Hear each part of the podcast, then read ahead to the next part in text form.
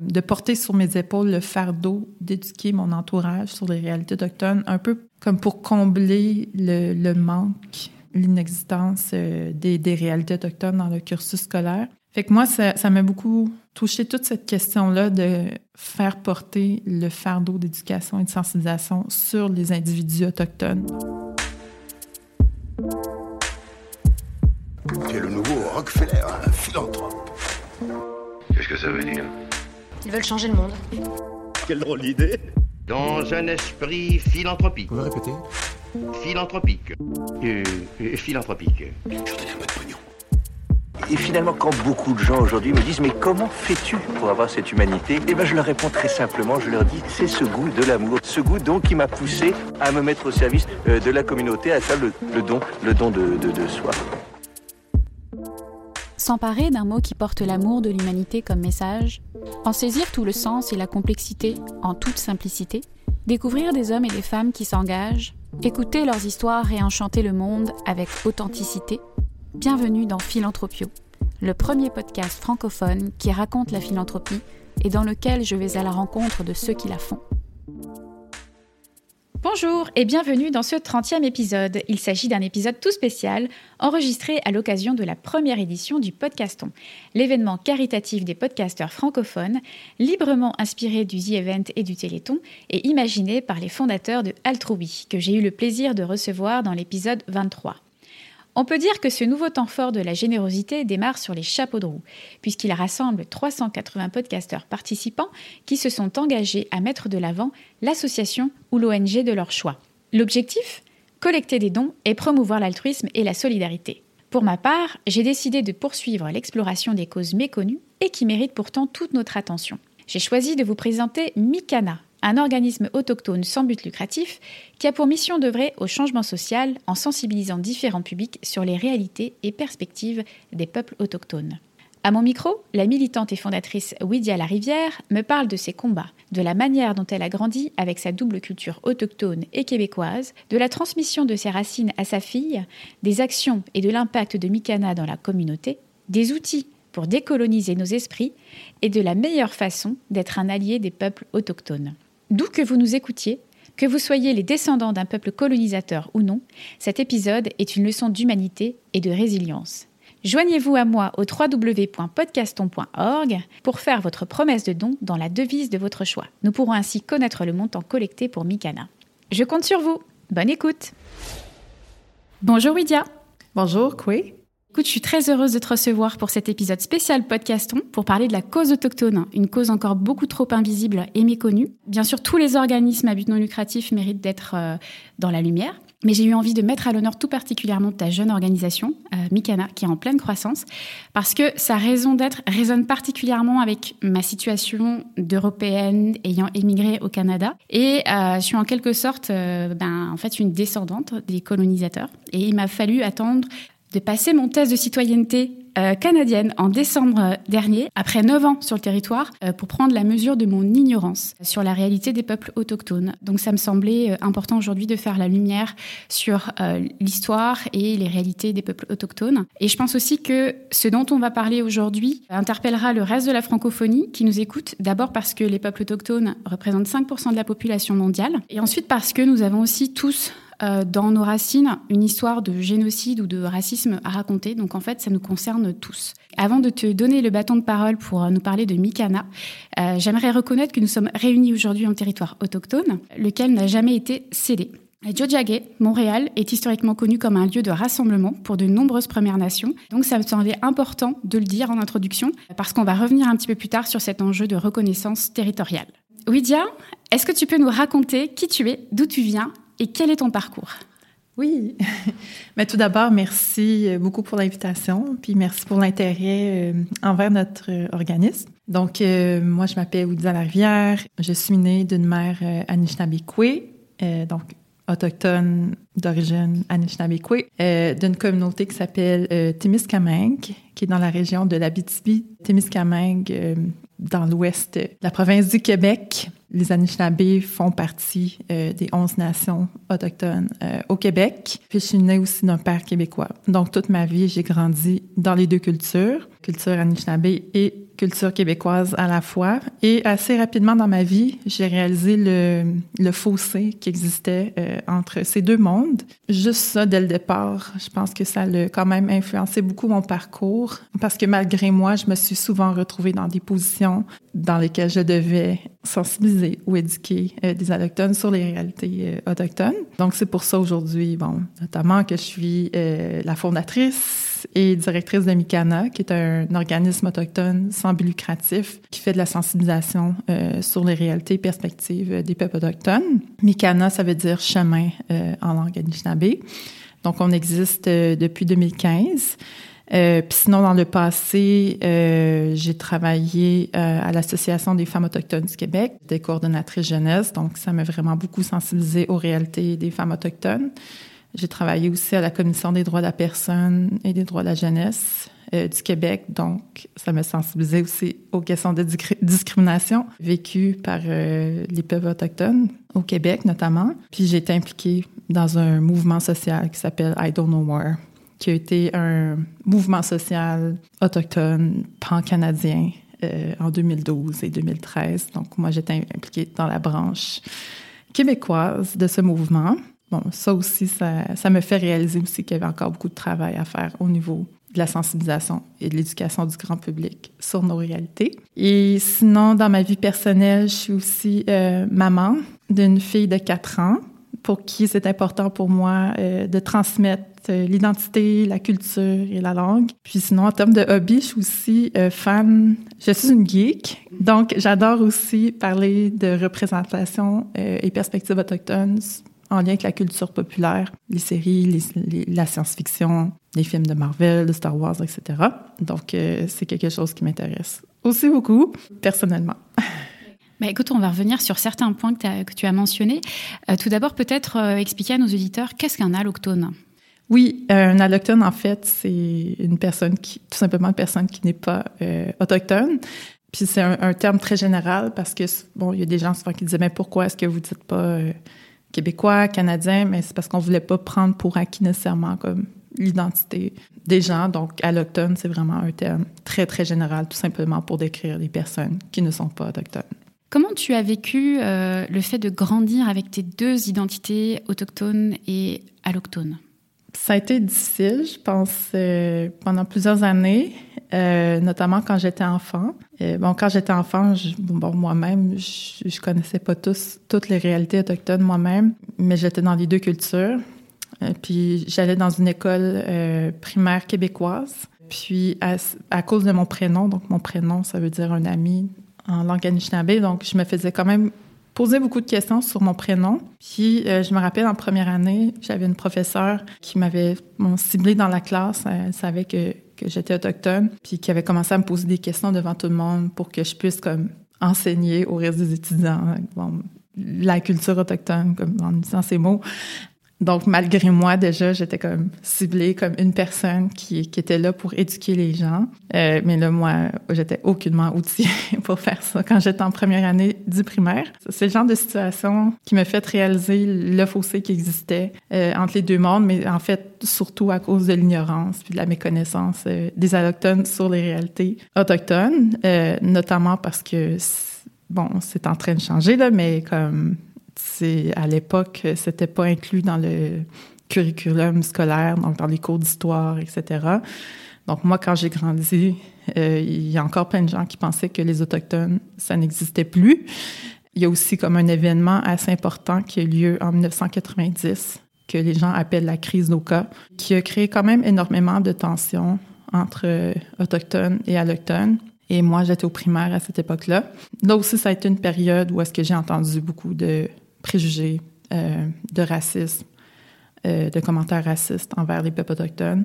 Donc, euh, ça aussi, en fait, je me rappelle que ça m'avait quand même beaucoup perturbé, mais beaucoup, je me posais en fait beaucoup de, questions. Puis éventuellement aussi, quand j'étais un, bon, plus au secondaire puis au cégep, c'est à cette période-là que j'ai appris que ma grand-mère était allée dans un pensionnat autochtone. Donc, les pensionnats autochtones, c'était des institutions dans lesquelles, euh, qui avaient été créées euh, par, le, par le gouvernement canadien pour assimiler euh, les peuples autochtones et dans lesquelles il y a eu bon, plusieurs abus de différents, à différents niveaux, de physique, psychologique, sexuel, etc.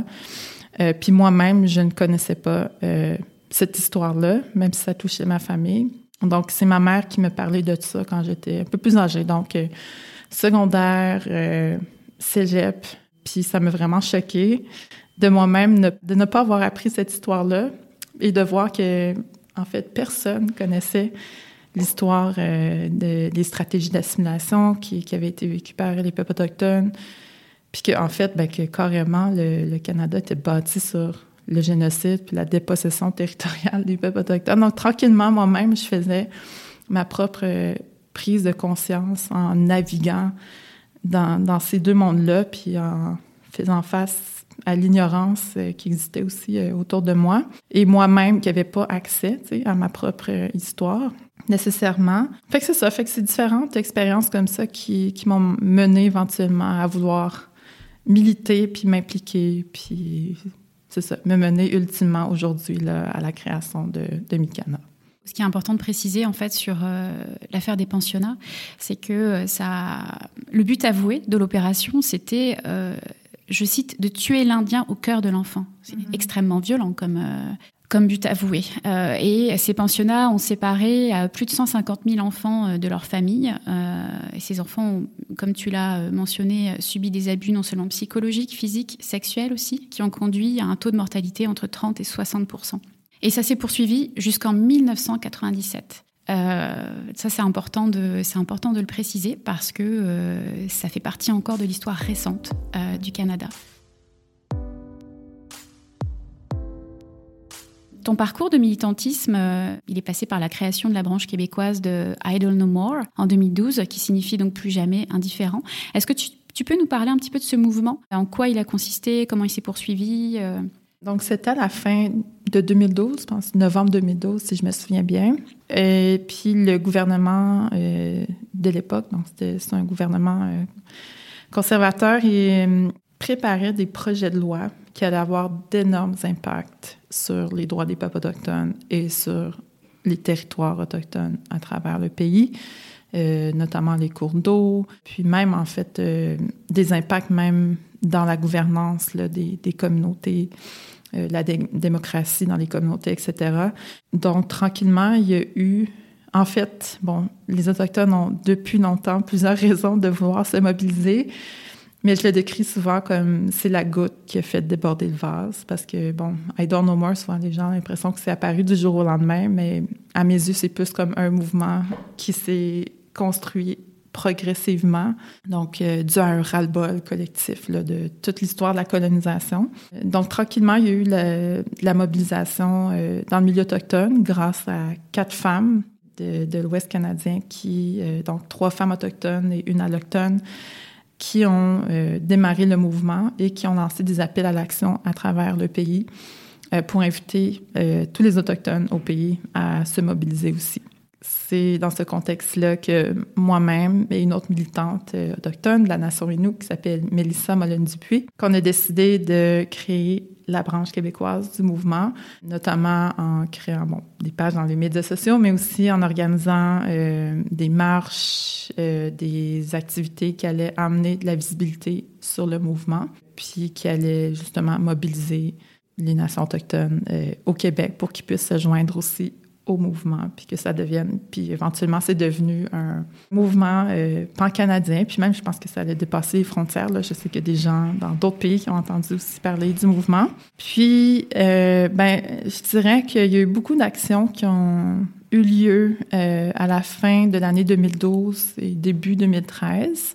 Des, des marches, des round dance dans des, euh, dans des, dans des lieux publics donc, je me rappelle, c'était avant la période des fêtes, donc euh, les gens allaient acheter leurs cadeaux. Donc, euh, on allait comme déranger les gens euh, pendant qu'ils magasinaient leurs cadeaux de Noël. Mais c'est ça, c'était vraiment pour sensibiliser sur les impacts de ces projets de loi-là. Puis, ce qui est intéressant aussi, c'est que ça a vraiment créé un mouvement de solidarité vraiment très fort euh, dans le milieu autochtone. Moi, j'ai rencontré aussi personnellement plein de jeunes et de femmes autochtones euh, vraiment super inspirants et qui m'ont justement inspiré éventuellement à créé euh, Mikana parce que je, je trouvais qu'il méritait euh, d'avoir plus de tribunes puis plus de, de, lumière aussi. Puis le mouvement, ben souvent les gens nous demandent s'il existe encore. Euh, moi, je dis que peut-être pas nécessairement comme la mobilisation en tant que telle, mais ça a tellement semé de graines, selon moi, que oui, le mouvement existe encore parce que ça a ravivé, par exemple, la fierté identitaire chez beaucoup de jeunes autochtones qui se sont impliqués. Ça leur a mis les questions autochtones à l'ordre du jour dans plein de milieux. Euh, il y a carrément des, partis politiques de l'opposition qui ont commencé à intégrer les questions autochtones euh, dans leur euh, dans leur plateforme.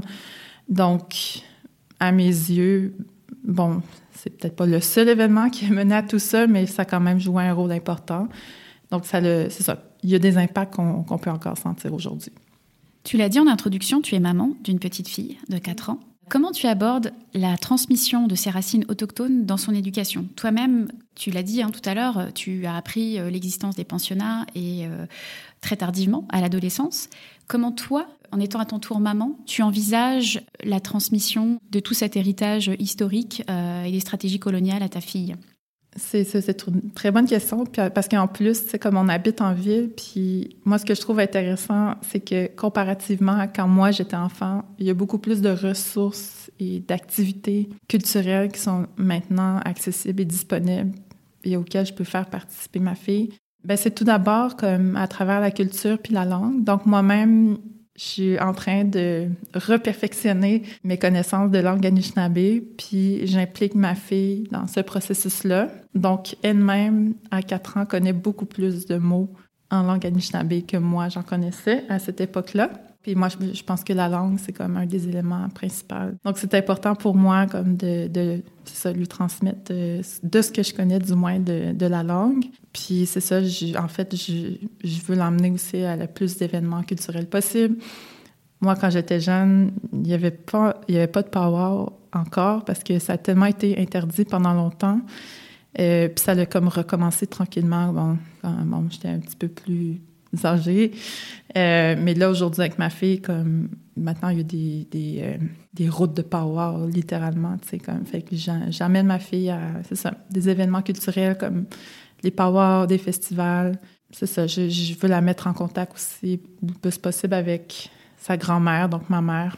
Ça, ça, va dépendre de ses intérêts aussi, là, mais ma mère, euh, elle fait beaucoup d'artisanat, puis éventuellement, si ça l'intéresse, euh, j'aimerais ça que, qu'elle nous enseigne les deux aussi. Tranquillement, euh, je suis vraiment en réflexion aussi sur comme, comment aborder peut-être le côté un peu plus difficile, comme justement l'histoire de la colonisation. Pour l'instant, j'ai une sélection de, livres écrits par des personnes autochtones euh, qui abordent un peu ces sujets-là tranquillement, notamment les pensionnats. Fait que je, c'est ça. Je veux faire ça de manière progressive parce que je veux aussi, tout d'abord, lui montrer le beau côté de la culture, de la langue, etc. Mais en même temps, parallèlement, la sensibiliser comme, pour qu'elle ait comme un esprit critique à qu'est-ce qui s'est passé avec l'histoire de la colonisation. Puis je doute pas qu'éventuellement aussi, elle va sûrement comme être fâchée ou outrée, de, de, tout ça. Parce que même aujourd'hui, comme souvent, ben, les enfants, c'est comme ils posent beaucoup de questions, puis ils sont les premiers à nous pointer du doigt qu'est-ce qui, qu'est-ce qui a l'air, qu'est-ce qui, qui, a l'air absurde à pas faire de sens. De, sens. Mais c'est ça. Fait que j'essaie de faire ça parallèlement. Tu sais, je veux, veux pas juste focuser sur comme les mauvaises choses. Je veux, je veux quand même qu'elle soit au courant de l'histoire de la colonisation, mais je veux lui transmettre aussi comme la fierté puis le beau côté de la culture et de la langue. Pour le, le, côté obscur, euh, c'est sûr que ça, ça nécessite peut-être une approche euh, différente et peut-être à d'autres moments aussi de son développement parce que mm-hmm. on le sait à cet âge-là ce sont des, des éponges hein, euh, empathiques donc ça peut être aussi délicat d'aborder cette, en tout cas cette partie-là si mm-hmm. jeune. Euh, on va à présent parler de l'organisme que tu as cofondé en 2015 euh, avec Mélanie Lumsden. Mikana, on l'a dit, c'est un organisme autochtone sans but lucratif qui a pour mission euh, d'œuvrer au changement social en sensibilisant différents publics aux réalités autochtones, mais aussi en créant des ponts entre autochtones et allochtones. Donc vous proposez notamment des ateliers, des conférences, des formations de sensibilisation dans différents milieux. Où est-ce que vous intervenez essentiellement? C'est vraiment très diversifié. C'est sûr qu'on essaie quand même de prioriser des milieux. Donc, on travaille beaucoup avec le milieu d'éducation, euh, le milieu culturel artistique, le milieu communautaire, euh, défense de droits, droits humains. Ouais, fait ça c'est pas mal les milieux principaux avec lesquels on travaille, mais il y a aussi euh, des ministères, des entreprises qui, qui nous contactent. En fait, on a énormément de demandes en ce moment, puis on ne peut pas répondre à toute la demande parce que les, en ce moment, il y a beaucoup de gens. C'est comme s'il y a une prise de conscience collective qui se passe en même temps, puis il y a beaucoup de gens en même temps qui ont besoin d'être sensibilisés. Puis non seulement pour Mikana, mais aussi pour le milieu autochtone en général, c'est humainement euh, irréaliste de répondre à toutes ces demandes-là. Mais nous, on pense ça. C'est pour ça qu'on est en réflexion sur comme, où est-ce qu'on peut avoir le plus d'impact, puis s'assurer aussi qu'il y ait des outils disponibles euh, au cas où on peut référer les gens. Si, bon, on n'est pas disponible pour aller animer un atelier, mais les gens peuvent aller comme s'auto-éduquer aussi eux-mêmes en attendant. Mais c'est ça. En fait, euh, je dirais là, c'est vraiment dans plusieurs milieux là, que, que les gens ressentent le besoin maintenant d'être sensibilisés euh, aux réalités autochtones. Donc, c'est vrai que c'est une très bonne chose, une, très une chose positive, mais c'est ça, ça amène quand même des réflexions au fait que beaucoup de gens maintenant veulent être sensibilisés versus le manque de ressources humaines euh, du milieu autochtone, justement, pour répondre à cette demande-là. Vous, vous êtes les seuls à faire ça, à proposer des parcours de sensibilisation on n'est plus les seuls. Euh, ben, je dirais peut-être qu'on est peut-être je pense qu'on est le seul euh, organisme sans but lucratif parce que nous, on est aussi dans des réflexions sur comment rendre les activités le, plus accessible possible. Je sais qu'il y a des individus aussi, puis peut-être des entreprises qui, animent aussi des ateliers, euh, des formations.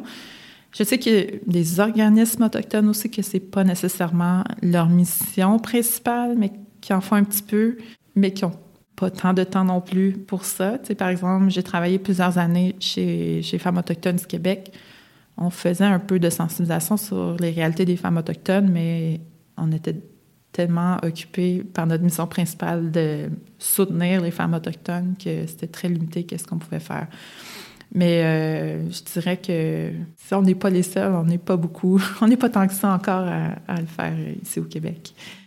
En plus de la sensibilisation, vous avez aussi un programme d'ambassadeurs, ambassadrices et ambassadeurs. En quoi ça consiste?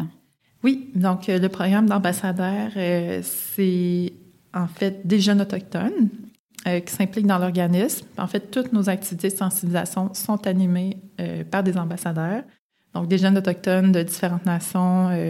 la plupart viennent du Québec. Il y en a quelques-uns qui viennent du Nouveau-Brunswick. Parce que c'est important pour nous qu'on puisse parler de notre propre voix, donc, moi, j'ai grandi en écoutant plusieurs anthropologues allochtones qui parlaient des, cultures et réalités autochtones. Donc, moi-même, j'étais un peu tannée d'entendre plein d'experts allochtones parler de nous. Puis là, je dis, bon, euh, si nous, on anime des ateliers sur les réalités autochtones, je, je, veux vraiment que ce soit des personnes autochtones qui les animent. Puis d'autant plus que les jeunes autochtones au-delà bon, des connaissances sur les notions de base, ont aussi euh, beaucoup de vécu d'expérience aussi à partager avec euh, les publics autochtones. Puis ça vient davantage humaniser aussi les enjeux autochtones. C'est plus juste comme un enjeu politique, sociétal, mais vraiment comme aussi un enjeu humain. C'est comme j'expliquais plus tôt, quand j'étais dans le mouvement I Don't Know More, j'ai rencontré beaucoup de jeunes autochtones qui était super impliqué, qui avait plein de choses à dire. Souvent, comme, même dans le milieu autochtone, les médias vont comme prioriser les, des, représentants officiels, des chefs de communauté, mais vont pas nécessairement penser comme à approcher des jeunes autochtones. Donc, euh, donc c'est pour ça que c'est important pour nous euh, d'impliquer des jeunes autochtones dans l'organisme. Puis c'est ça, aujourd'hui, c'est vraiment eux qui animent, non seulement qui animent les activités de sensibilisation, mais ils agissent aussi à titre de comité aviseur dans plusieurs projets. Euh, ils développent du contenu euh, pour les outils. Euh, puis nous, en échange aussi, on veut pas seulement prendre d'eux sans rien leur redonner. On développe comme un programme pour eux de soutien, de développement de compétences, des espaces où est-ce qu'ils peuvent aussi ventiler après des ateliers parce que des fois, c'est, ça peut être difficile de parler d'enjeux de, racisme ou de sujets délicats. Puis des fois, il y a des publics qui sont plus résistants ou plus difficiles que d'autres. Donc, nous, on va être présents justement s'ils ont besoin de ventiler où ils, se sentent qu'ils ont, ont besoin d'être davantage outillés pour aborder ces sujets-là euh, pendant les ateliers. C'est ça, en fait, c'est ça. C'est d'être euh, là pour eux, en soutien, tout simplement pour eux. Fait que c'est important aussi que ce soit un programme qui soit bénéfique pour eux, puis qu'on soit pas là juste prendre et prendre et prendre d'eux sans, sans leur redonner.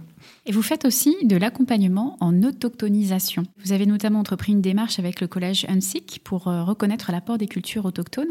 Concrètement, quel était le, le, périmètre du projet euh, Ben, en fait, le collège antique, initialement, nous avait approchés parce que c'était en lien avec euh, le logo de leur ancienne équipe sportive.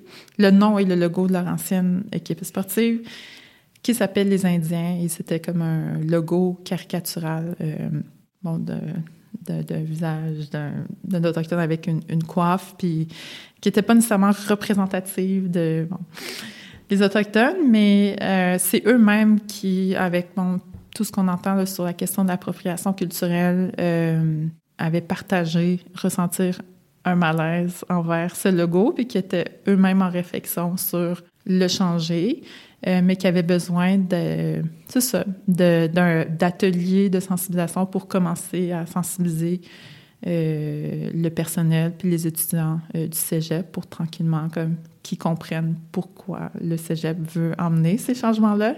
Donc, ça a commencé vraiment avec cet, événement-là, mais graduellement, ça s'est créé vraiment comme un partenariat beaucoup plus large. Puis le, le cégep, ça faisait déjà plusieurs années qu'il était en réflexion, puis on travaille sur, euh, justement, en lien avec euh, leur implication pour appuyer le milieu autochtone davantage, inclure les questions autochtones dans leurs cours, etc. Euh, donc, eux, ils étaient comme prêts à commencer, implanter des changements significatifs dans leur milieu en termes de ce qu'on appelle décolonisation. Donc, donc au-delà de la sensibilisation du personnel, des étudiants, mais plus comme comment est-ce qu'on décolonise les plans de cours en incluant davantage euh, des questions et perspectives autochtones dans les cursus euh, des plans de cours, comme, euh, comment est-ce qu'on peut créer des espaces plus culturellement sécurisants pour les étudiants autochtones qui vont au cégep? Est-ce qu'il y a des outils qu'on peut créer pour les professeurs qui, qui sentent qu'ils ont besoin d'aide pour développer leur cours? Donc, ouais, c'est comme ça qu'on a commencé à travailler en partenariat avec le, Collège antique. Euh, puis on a réalisé éventuellement que c'était un besoin qui existait aussi dans d'autres cégeps, parce qu'il y a d'autres cégeps qui ont commencé euh, à, nous contacter. C'est pour ça aussi que là, on organise à chaque année le rassemblement pédagogique à chaque mois de mai, qui regroupe euh, des professeurs euh, ou des gens du milieu de l'éducation collégiale à travers le Québec pour justement réfléchir sur comment, notamment, euh, décoloniser les plans de cours ou inclure les questions autochtones dans le cursus scolaire, dans les différents cours au cégep. Puis, plus largement, c'est aussi une réflexion sur comme, comment est-ce que les institutions comme les cégeps peuvent aussi repenser euh, leurs pratiques, leur manière de faire euh, à l'interne aussi. Fait que c'est comme une réflexion. C'est pour ça que ce volet-là s'appelle euh, partenariat pour des changements systémiques. C'est pas seulement comme des réflexions au niveau individuel, mais aussi comme au niveau systémique de l'institution. On accompagne des milieux qui ont été sensibilisés puis qui sont maintenant prêts à aller plus loin. Au cours, des, au cours des 20 dernières années, la reconnaissance des droits euh, des peuples autochtones a, a progressé, euh, avec la mise en place de, notamment de la Déclaration des Nations Unies sur les droits des peuples autochtones qui a été adoptée en 2007, la Déclaration américaine sur les droits des peuples autochtones en 2016, euh, ou encore l'instauration de l'instance permanente des Nations Unies sur les questions autochtones. Ça, c'est pour les instruments de gouvernance à l'international. Mais toi, depuis que tu as créé l'organisme, euh, il y a huit ans maintenant, quelles sont les avancées que tu as pu constater au Québec et au Canada, que ce soit en termes de, reconnaissance, d'éducation ou de représentativité euh, dans la société euh, de manière globale? Personnellement, quand j'ai été impliquée dans le mouvement I Don't Know More, j'ai vraiment remarqué une, une espèce de prise de conscience collective que j'avais jamais vue avant de toute ma vie. Puis c'est la période aussi qu'il y a eu la, commission de vérité et réconciliation. Là, ça a terminé, je pense, en 2015. Puis c'est vraiment, je pense, une période en termes de prise de conscience collective, euh, que les, les, les, questions autochtones soient remises à l'ordre du jour dans différents milieux, j'ai vraiment senti que c'est une période où est-ce que quelque chose s'est passé à ce moment-là. Puis éventuellement, ben là, ça l'a mené aussi à d'autres commissions d'enquête. Puis au Québec, spécifiquement, il y a eu une commission d'enquête qui s'appelle la commission Vient. Donc, plus spécifiquement, une commission d'enquête sur les relations entre les Autochtones et les différents services publics au Québec, euh, justement pour faire la lumière sur les différentes situations de discrimination euh, qui existent encore dans les services publics au Québec.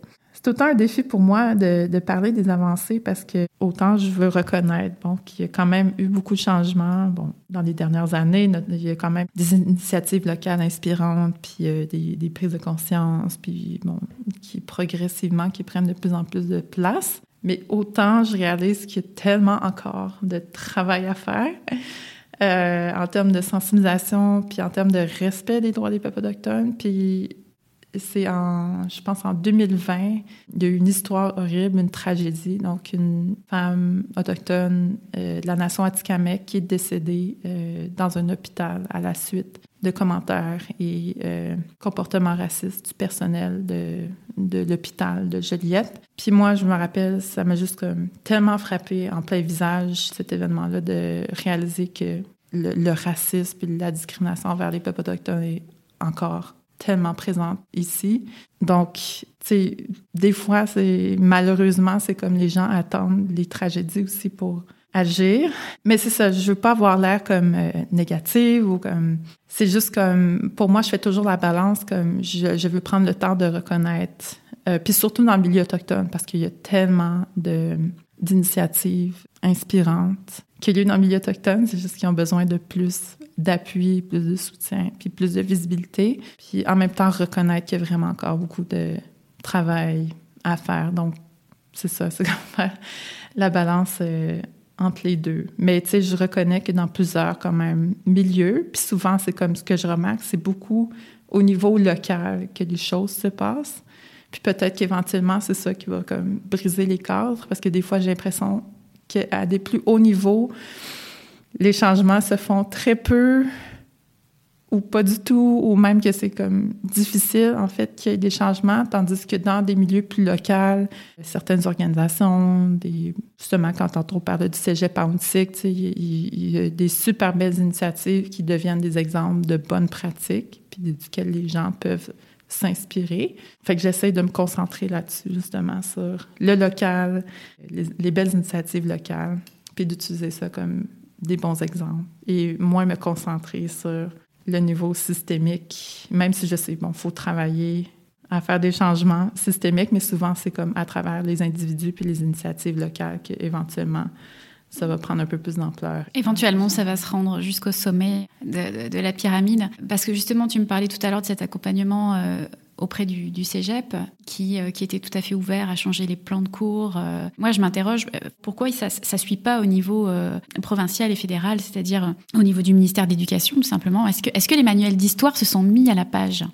Oui, ben, je suis pas au courant de, de bon, les, micros avancés en termes du ministère de l'Éducation sur comment inclure les questions autochtones. Je pense que bon, il y a quand même beaucoup de différences. Par exemple, quand moi j'étais au primaire moi-même, euh, je pense quand même qu'il y a encore énormément de travail à faire. Et ce qui est intéressant maintenant, c'est qu'il y a de plus en plus d'outils qui sont créés, euh, puis qui sont à la portée des professeurs. Donc, il y a de moins en moins d'excuses de, ne pas parler des, de ne pas inclure les questions autochtones dans son cours, parce que maintenant, il y a des, bon, il y a même des BD. Euh, je sais qu'il y a une BD qui s'appelle euh, C'est le Québec qui est né dans mon pays, qui, est, qui a été créée par euh, Emmanuel Dufour, une allochtone qui raconte son parcours d'allochtone, de prise de conscience en tant qu'allochtone sur le sujet. Puis elle a interviewé plusieurs personnes autochtones, puis elle a fait une BD. Il y a le Wapikon Mobile, qui est un, organisme autochtone euh, qui implique des jeunes autochtones dans la création de, de courts-métrages pour parler des sujets qui les interpellent. Donc, c'est ça. Fait qu'il y a vraiment de plus en plus d'outils euh, qui peuvent être euh, utilisés par les professeurs. Mais on rencontre encore beaucoup de professeurs qui se sentent démunis puis qui se demandent comment inclure davantage les, les questions autochtones. Puis peut-être que s'il y avait plus de mobilisation comme au niveau, ou plus de, de direction claire ou de, de, de soutien du ministère ou des gouvernements pour ça, peut-être que les choses changeraient plus vite. Donc, c'est pour ça, tantôt, je parlais que c'est souvent comme des individus ou des initiatives locales, pour le moment, qui font toute la différence pour le moment. Alors, j'aimerais qu'on revienne quand même sur euh, une loi qui s'appelle la loi des Indiens. Qui, euh, qui, est toujours en vigueur, qui a été créée en 1876, euh, qui s'applique aux Premières Nations, et en gros qui dit que un Indien inscrit, c'est-à-dire qui vit dans une réserve, est toujours considéré comme mineur aux yeux du gouvernement fédéral. Ce qui signifie qu'il ne peut pas contracter d'hypothèque, il ne peut pas rédiger de, de testament, il ne peut pas disposer de ses biens, ni être propriétaire d'un terrain, ni être admissible à des prêts, rien du tout. Comment tu expliques qu'en 2023, la loi sur les Indiens existe encore? C'est tellement un sujet en soi, la loi sur les Indiens, puis la raison pour laquelle elle existe encore, parce que c'est vrai que c'est une une loi raciste, désuète, même sexiste envers les femmes autochtones. Puis il y a des femmes autochtones qui se sont battues pendant des années pour amener des amendements. Puis euh, c'est une loi qui est quand même assez paradoxale. Puis en fait, parce que paradoxalement, les peuples autochtones ne voudront pas l'abolir si elle n'est pas remplacée par quelque chose qui va leur garantir des droits en tant que peuple autochtone. Donc, par exemple, la Déclaration des Nations Unies sur les droits des peuples autochtones. Parce qu'en en 1969, il y avait déjà eu le, projet du livre blanc, puis d'abolir la loi sur les Indiens. Puis le, milieu autochtone, c'est ce qu'il disait, c'est qu'il disait, ben, on, on peut pas comme juste abolir la loi, parce que paradoxalement, c'est ce qui nous garantit en quelque sorte une espèce de reconnaissance en tant que peuple distinct, même si c'est une loi hyper discriminatoire. Donc, on veut travailler sur une alternative qui va reconnaître notre souveraineté puis notre autodétermination sur les territoires puis en termes d'autonomie gouvernementale, etc. Bon, donc des revendications qui sont encore en cours aujourd'hui, puis qui sont des travails de longue haleine, puis à différents stades, dépendamment des, des, nations autochtones. Donc, c'est ça qui est un peu compliqué puis paradoxal avec cette loi-là. Mais je pense que comme la plupart des militants autochtones vont être d'accord que c'est une loi qu'il faut comme éventuellement se débarrasser, puis que nous, ce qu'on veut, c'est l'autodétermination, puis avoir le contrôle sur notre gouvernance, puis nos décisions, parce que c'est une loi qui nous infantilise, parce que, bon, c'est le gouvernement qui décide souvent plusieurs aspects de notre vie à travers cette loi-là. Bon, je pourrais en parler pendant des heures et des heures, parce qu'il y a même un cours d'université d'une session complète sur la loi sur les Indiens, mais, mais tout ça pour dire que c'est oui. C'est malheureusement une loi euh, discriminatoire qui existe encore aujourd'hui. Euh, puis nous, parallèlement, on veut faire reconnaître euh, notre droit à l'autodétermination et la Déclaration des Nations Unies sur les droits des peuples autochtones à la place de cette loi.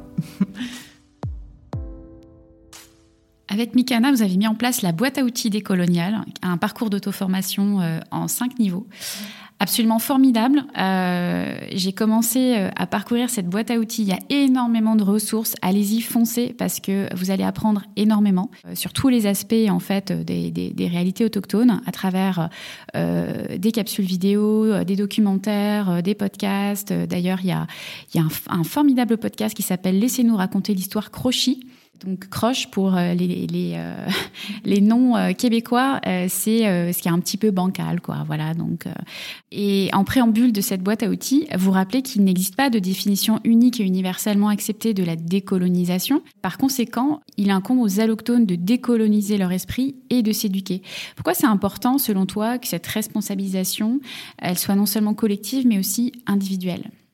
Quand je parlais un peu plus tôt, quand j'étais jeune, que moi, dès la première année, j'ai comme été ciblée souvent à des moments que je l'avais pas décidé de, de porter sur mes épaules le fardeau d'éduquer mon entourage sur les réalités autochtones, un peu comme pour combler le, manque l'inexistence euh, des, réalités autochtones dans le cursus scolaire. Fait que moi, ça ça m'a beaucoup touché toute cette question-là de faire porter le fardeau d'éducation et de sensibilisation sur les individus autochtones. Donc, moi, aujourd'hui, j'en ai fait ma mission personnelle, donc ça me fait plaisir bon, d'éduquer puis de, de sensibiliser les gens. Il faut pas prendre pour acquis que chaque personne autochtone a envie de faire ça, puis que chaque personne autochtone a le devoir d'éduquer tout le monde sur ces réalités. Tant mieux si la, la personne a envie, mais il faut pas le prendre pour acquis.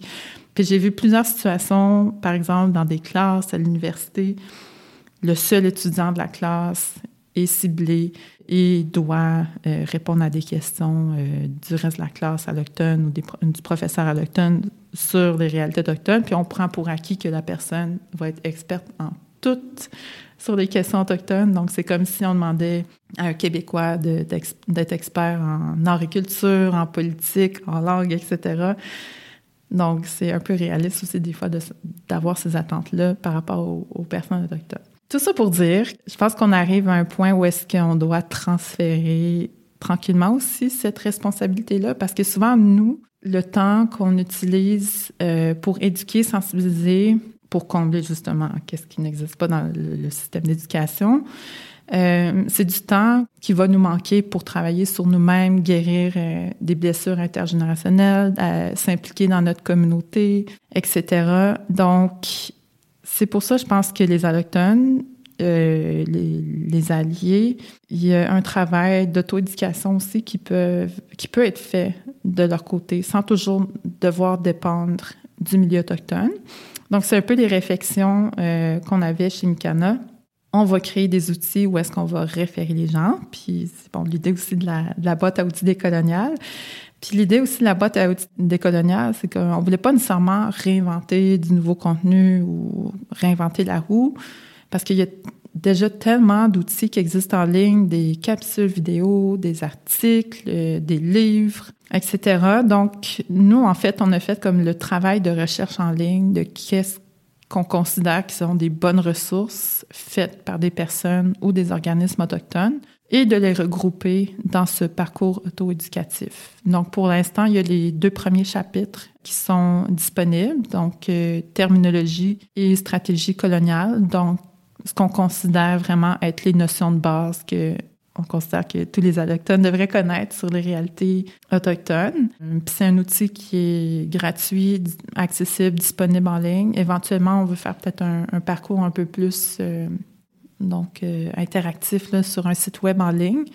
Mais pour l'instant, il est dans la section euh, ressources sur le site web de Mikana. Donc, tout le monde peut aller le consulter, aller à son rythme. Donc, je pense qu'il y a 15 heures de contenu dedans. Donc, c'est quand même un long parcours, mais qui est quand même très enrichissant. Donc, d'aller tout découvrir ces, ces, ces ressources-là. Parce que des fois, ça sert à rien de créer des nouvelles ressources. Il faut juste comme rediriger les gens au bon endroit.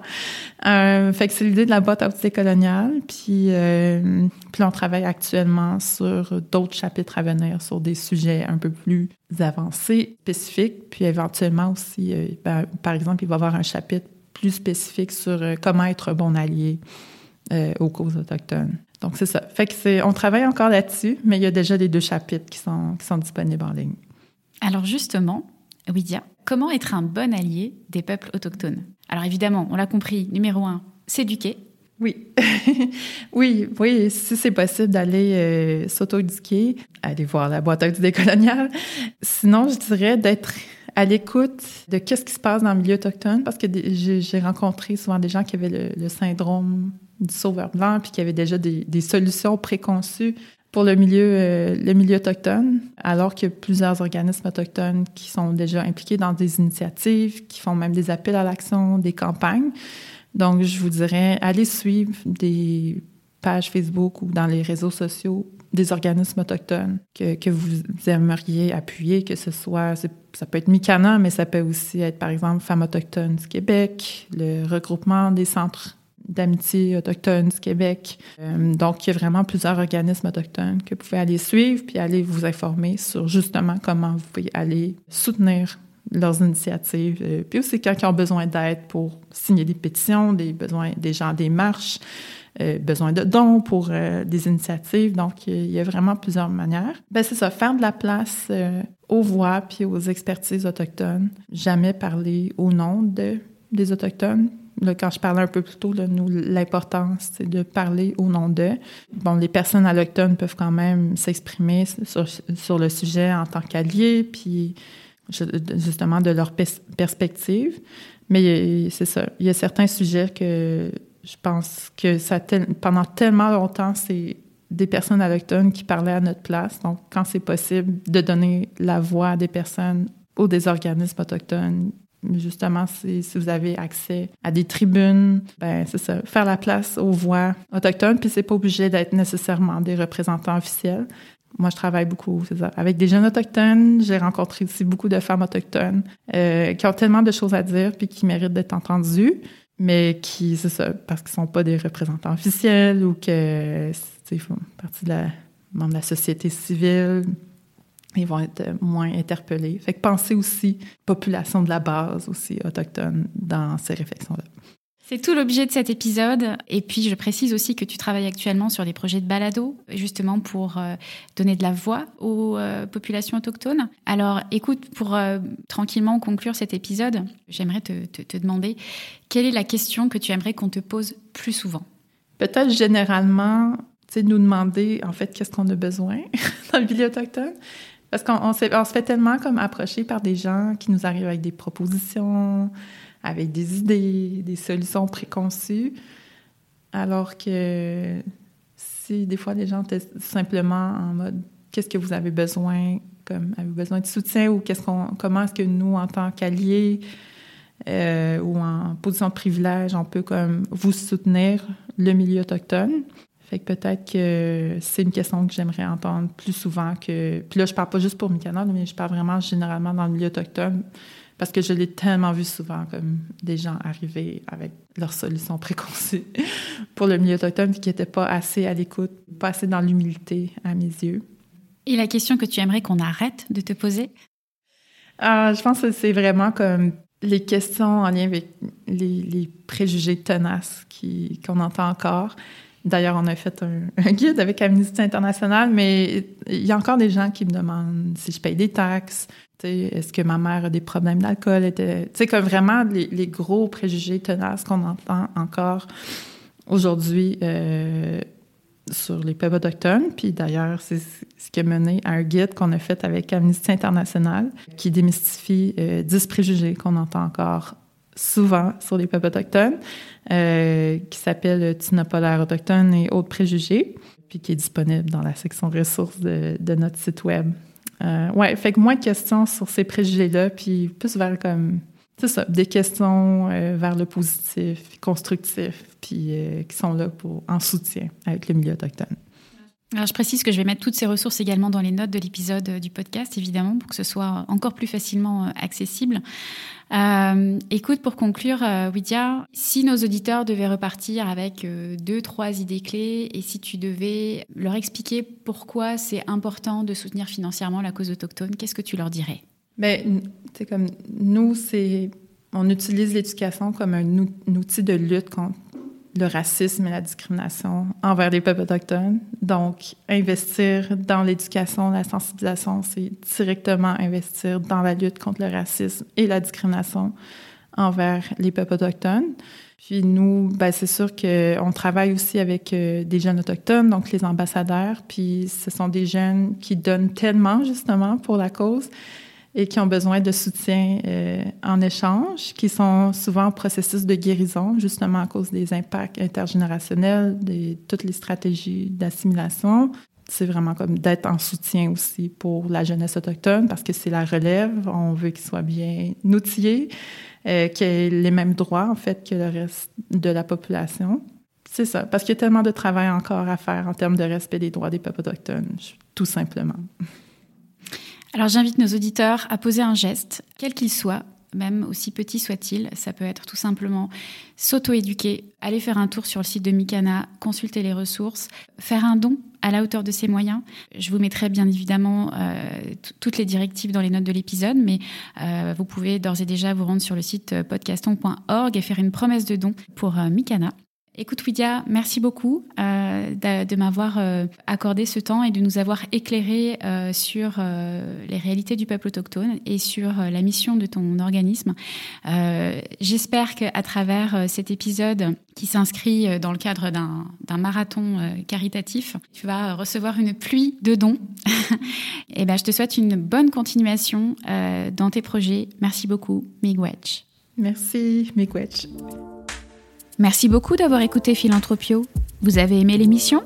Dites-le moi avec 5 étoiles et des commentaires sur l'application Apple Podcast. Vous pouvez retrouver également tous les épisodes sur philanthropio.com. Si vous souhaitez réagir, écrivez-moi à charlène at philanthropio.com. À bientôt pour dérouler le fil de nouveaux récits.